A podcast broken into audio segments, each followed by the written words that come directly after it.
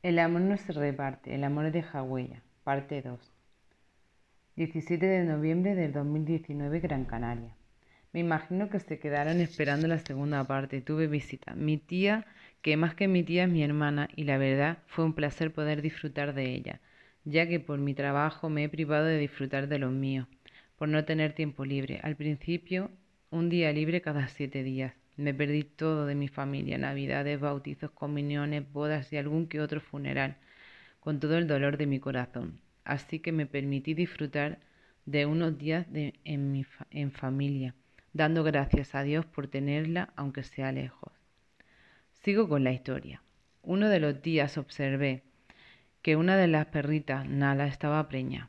Así que quise traerla a casa con la autorización de mi marido y así lo hice. Nala llegó a casa en el manetero de mi coche. Olía a pis y a perro y la pobre no pudo ser más buena. Lo primero fue un baño y perfume de fresa que cogimos prestado a Luna. Desde el primer momento sentí esa conexión con ella y obviamente esa empatía de no dejar que pariese allí. Quizás por mi infancia, que me crié en casa de mis abuelos maternos, no lo sé. Pero lo que sí sé es que no podía consentir que mis bebés nacieran allí con ese olor y sin los cuidados necesarios.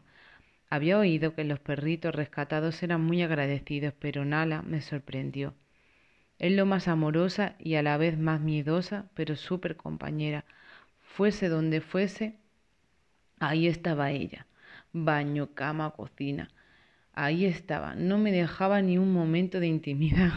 Siempre a mis pies y me miraba con esos ojos llenos de bondad que solo son producto cuando te sientes agradecido y cuando te ha faltado todo. Yo conozco bien esa mirada. El 21 de septiembre llegó el gran día. Me despertó muy nerviosa a las 3 de la mañana. Yo que viví con Susi todos sus partos ya sabía que lo que acontecería. La diferencia, muchas. Y aunque ella no era mía, Siempre la traté como si lo fuese, en el pequeño tiempo de adaptación que tuvimos, así que le ayudaría su parto como tantas veces hice con mi Susi. La única ayuda es estar, darle amor, caricias y apoyo moral, ya que ellas lo hacen todo, pero por una extraña razón no necesitan ahí. Por eso Susi siempre me despertaba y Nala también lo hizo para su parto. Me asustó bastante porque Susi nunca se quejó, ni jadeó ni nada, de nada, simplemente achuchaba mientras yo le sujetaba las patitas de atrás para que cogiese impulso. Nala no dejó de quejarse y jadear. Por eso pensé que algo no iba bien. Hasta que apareció el primero a las siete y media de la mañana. Fue un macho y sería el más grande de todos. Así fueron saliendo uno tras uno hasta seis preciosos cachorros, de los cuales me enamoré desde que los sentí moverse en la barriguita de su mamá.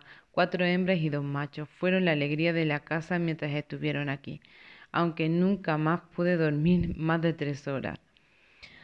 Aunque no parase de limpiar las diarreas de Nala, aunque me quedase en casa para ver cómo se llevaban Nala y Luna, todo mereció la pena porque por cuarenta y cinco días me hicieron sentir mejor ser humano y hay tantas cosas que podemos hacer para mejorar la vida de los demás y decidimos mirar para otro lado, que me sentí muy orgullosa de mí misma y aquí viene la gran paradoja del amor.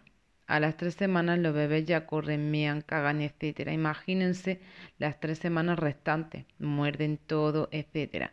Mi idea era que de mi casa saliesen adoptados y que nunca tuviesen que pisar guardia. Qué equivocada estaba. Uno propone y Dios dispone.